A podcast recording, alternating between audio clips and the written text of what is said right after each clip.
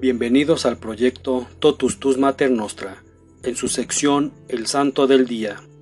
Hoy 3 de agosto celebramos a Santa Lidia. Lidia de Teatira es una mujer mencionada en el Nuevo Testamento, que está considerada como la primera conversión bien documentada al cristianismo en Europa. Varios grupos cristianos la consideran santa.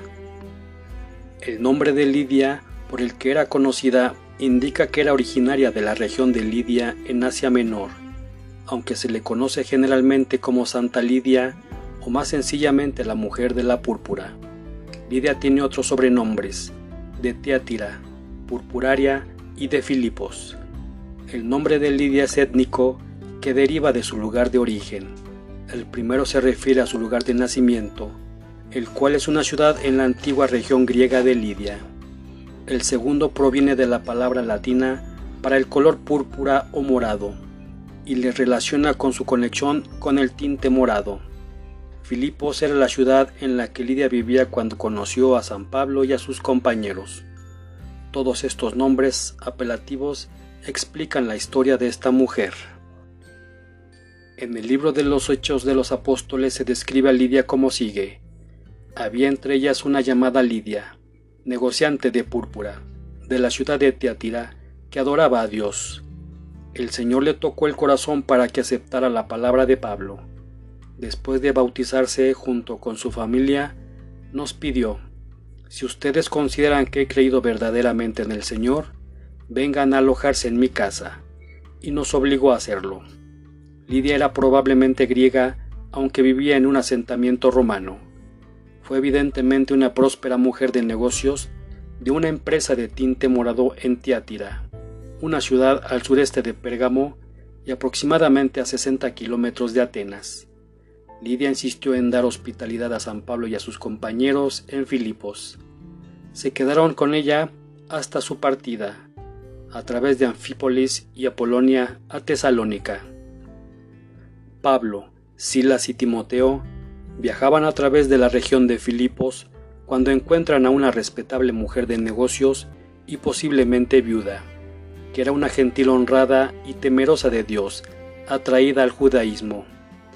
Era ella una más de un gran grupo considerado simpatizante con el judaísmo, creyentes en Dios, pero quienes no habían llegado a ser todavía prosélitos o tomado el paso final de conversión al judaísmo, porque estos encuentros los acontecimientos tuvieron lugar en lo que es ahora Europa. Lidia está considerada como la primera europea convertida al cristianismo.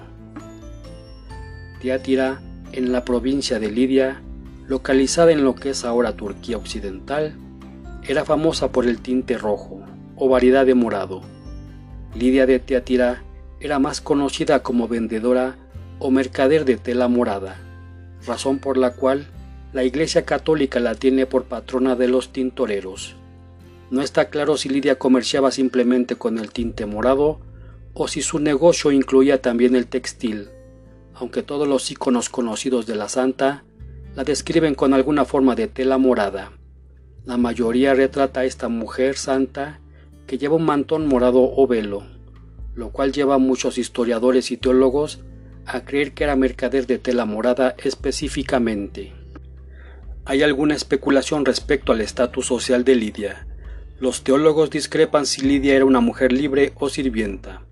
No hay evidencia directa de que Lidia hubiera sido esclava alguna vez, pero el hecho que su nombre era su lugar de origen, más que un nombre personal, sugiere esto al menos como posibilidad.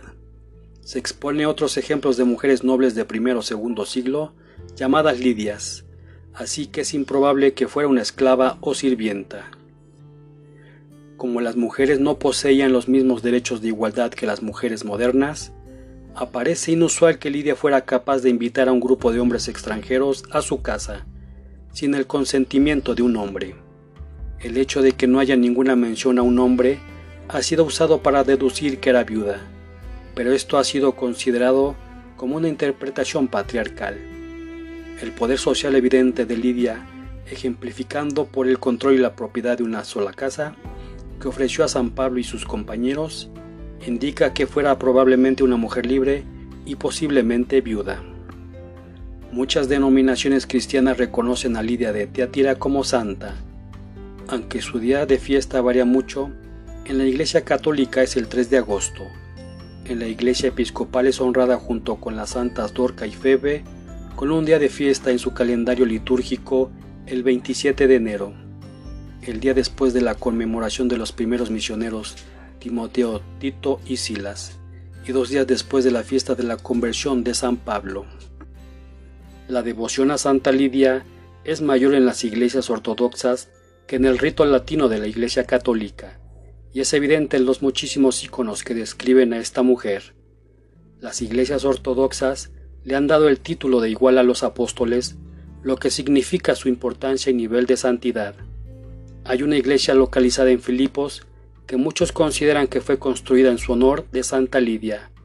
Un batisterio moderno está localizado en el sitio tradicional donde Lidia fue bautizada por San Pablo en un sitio cercano a Filipos. También hoy conmemoramos a San Asprenato de Nápoles, San Eufronio de Autún, San Martín de Masico, San Pedro de Añagui, Beato Agustín Casotic, Beato Alfonso López López, Beato Francisco Vandrés Sánchez, Beato Miguel Ramón Salvador, Beato Salvador Ferrandi Segui.